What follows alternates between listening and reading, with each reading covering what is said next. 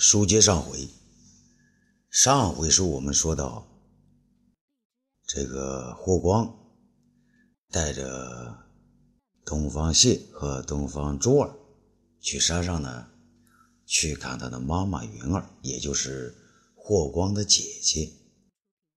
咱们花开两朵，各表一枝。我们说一说长安城内啊，这个中岁宫内啊。卫子夫正被卫长公主发疯跳舞的情景弄得不知所措。那支歌啊，是他教给女儿的歌，是他幼年唱给张骞听的歌。那是一首让自己永远在心底流泪的歌。难道他本来就是一首不吉祥的歌吗？自己唱过这首歌。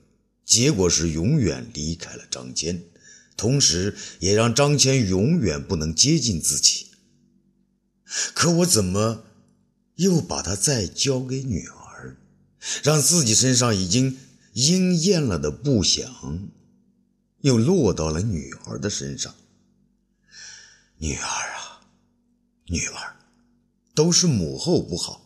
要是当时我不因你年纪太小来阻拦。也许你与去病就成亲了，也许后来去病就念着你，不再去战场上拼命了。说什么我不应该教你唱这首歌啊？这歌像锥子一样扎娘的心，扎过一回，如今又来一回。苍天呐，难道这是你对陈阿娇的照顾？偏要用这个方式来处罚我？我不行了，不行了！天在旋，地在转。可与此同时，另外一个声音也在呼唤：“子父，你行，你行的。你的女儿，你再不管，难道让那个整天在女人窝里出不来的皇上管吗？”让那个把女婿推进阴间的浩大喜公之管吧。这个声音好熟啊，像是卫青的，不对，是东方大人的，还不对，好像是张骞的。啊，上苍，此时此刻，只有这种声音才能给卫子夫以力量，他没有倒下。他从旋转着的天地中又站立了起来，他从自己的眩晕中站立起来，他在晕眩和颤抖中走到女儿的身边。孩子，女儿，妈求你了，你别闹了，你的表哥他不会回来了。他发出了一个沙哑的声音。曾是银铃般的声音，如今沙哑的如同一块娇嫩的皮肉掉进了粗粗石磨的进粮口内。这种感觉不是什么人都能感觉到的，只有两个人才能感觉得非常清晰。可他们中间的一个远在西域的大月之国。还有一个正在太子的带领下向这儿匆匆赶来。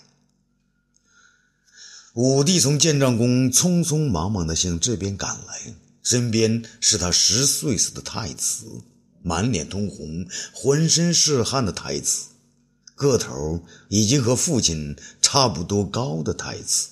当然，后边还跟着李延年和冯子都。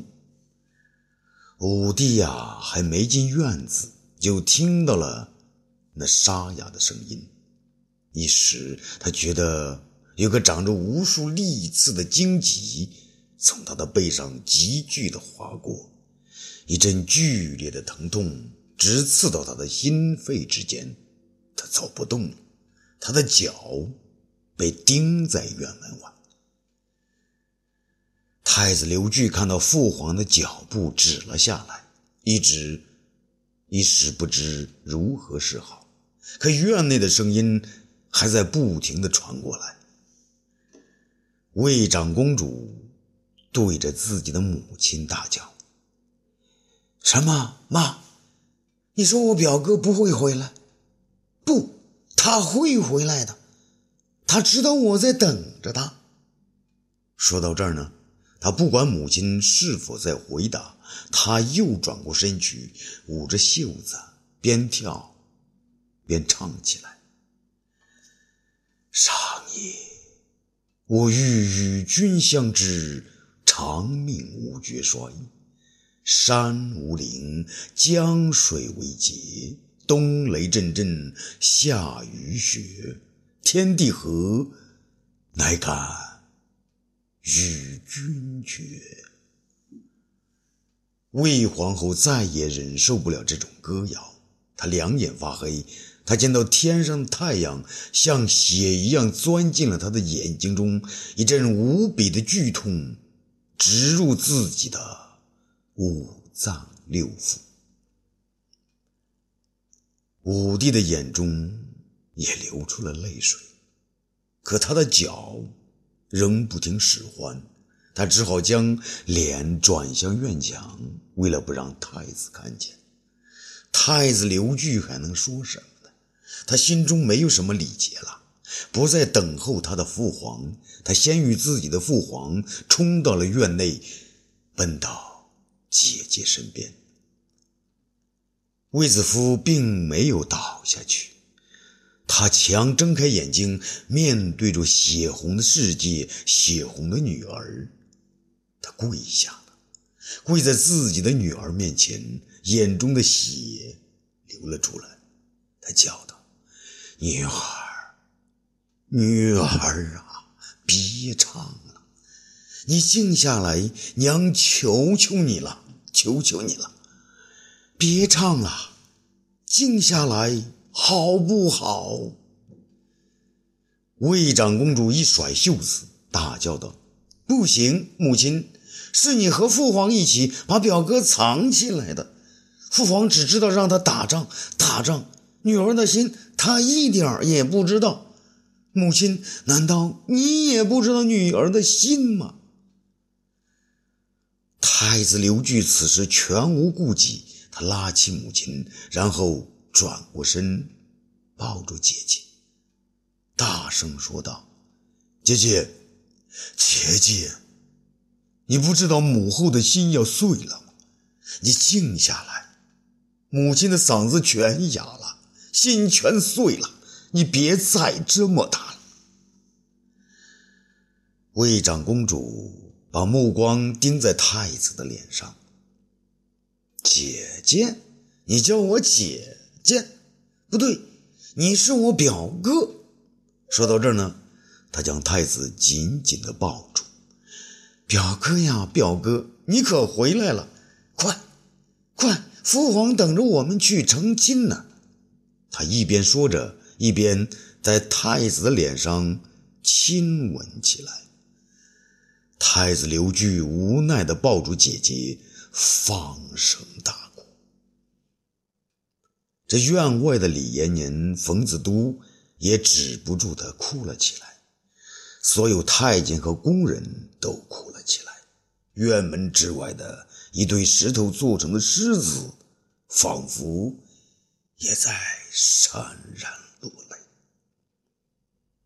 汉武帝发现自己的脚能动了，他强忍着自己没有用袖子来擦眼睛，他慢慢转过脸，转过身来，对着面前泪水簌簌的石头狮子猛地踢了一脚，然后迈开步子离开了这个院落。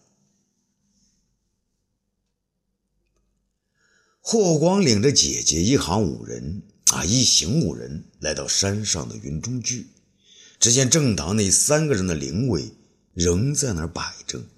东方谢眼睛尖得很呐，上来就盯着写着“王夫郭谢之位”的牌子看，好像似懂非懂。霍光走上前来，将当中的牌子翻了过去。霍元儿也发现了儿子的目光和霍光的举动。他先是吃了一惊，然后便想把孩子们支开。显儿，你带谢儿和珠儿到院外边玩一会儿。是夫人。显儿答应道，还向霍光看了一眼，抱着珠儿就走。谢儿呢，还想问那牌位的事儿，却被霍光推了出来。两个孩子走后，霍光对姐姐说：“姐姐，东方大人正在教谢儿认字，你知道吗？”云儿点点头：“姐姐知道，不过我想。”谢儿认不了那么多字，就没将这个收起。霍光说：“姐姐，我已请求过东方大人，请他千万不要再教谢儿武功。”霍云儿有点惊讶：“弟弟，你的意思是？”霍光坚定地说：“姐姐，一代人的恩恩怨怨要有一代人自己解决，何必再往下一代人那儿传呢？”霍云儿想了想，他觉得弟弟说的有道理。可是希儿的杀父之仇，难道就不报了吗？霍光啊，看出了他的心思，便说：“姐姐，东方大人也说了，绝不让希儿练武。可是，可是你姐夫的这段仇怨，还有无辜死去的吉大人，他们在天之灵。”是不会瞑目的呀。云儿呆了半晌，才说出这句话来：“姐姐，如果我们给姐夫报了仇，那你说去病哥哥他，他的在天之灵又能瞑目吗？”霍云儿将呆滞的目光移到霍去病的灵位之上，眉头紧锁。突然，他说道：“不，弟弟。”去病他，他也是被皇上逼死的。霍光摇了摇头：“姐姐，不要这么说啊！弟弟虽去病哥哥前后八年，深知他的秉性。他要立功，他要做汉家的千古第一猛将。他要将匈奴斩草除根，他要将皇上的江山稳固的如泰山、如磐石，让皇上成为真正的千古一帝。可他也是罪孽深重的人呐，他前后杀了十多万匈奴人，包括老人、妇女还有孩子。他杀的人比张汤杀的还要多呀。说到这儿啊，霍光的眼圈也红了。他为死去的匈奴人悲伤，为被张汤杀死的万千无辜悲伤，同时也在为霍去病而悲伤。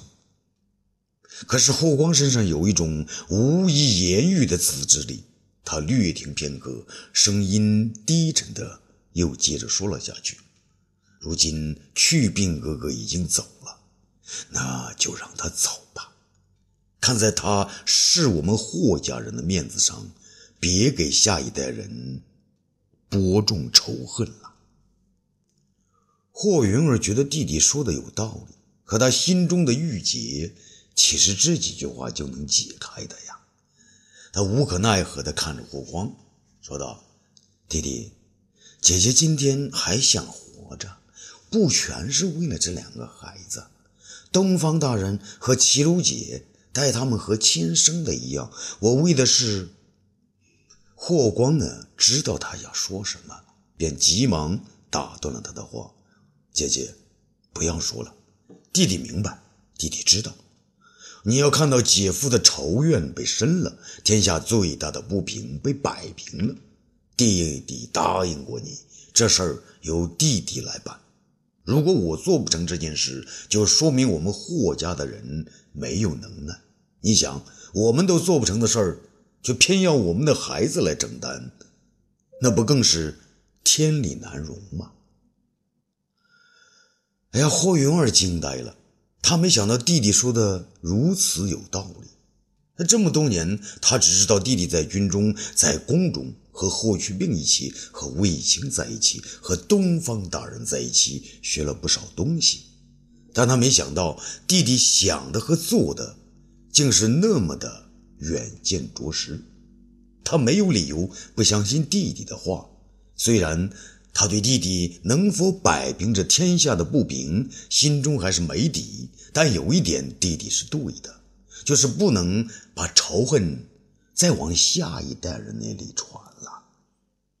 想到这儿呢，他答应道：“弟弟，有你这番话，姐姐就是头发全白了，就是明天就随你姐夫去了，也没什么牵挂了，只是……”你在皇上身边要小心呐，伴君如伴虎，何况今天这个君比虎还猛三分呐。霍光神情庄重地看着姐姐，想了好半天，才郑重地说：“姐姐，你以为弟弟还是小孩子？我今年二十五岁了。”我跟随去病哥哥在军营里读书，在边关沙场为他筹划，已经整整八年。什么残酷的事情我没经历过呀？什么惨象还能吓到我呀？只有你啊，姐姐，只有你还让我牵挂。只有你能吓到我，只要你平安，弟弟就会稳如泰山，一步一步的把这天下的不平都给摆平了。霍云儿还是有些害怕。那弟弟，你说谢儿眼看就长大了，怎么办呢？东方大人说，谢儿是个不安分的孩子，他大了，不能让他待在长安。云儿吃惊的问：“那那那让他去哪儿啊？”霍光坚定的说：“让他去峨眉。姐夫的老母亲如今还在，姐夫的亲人还在。”要让谢儿回去给郭家揭穿香火。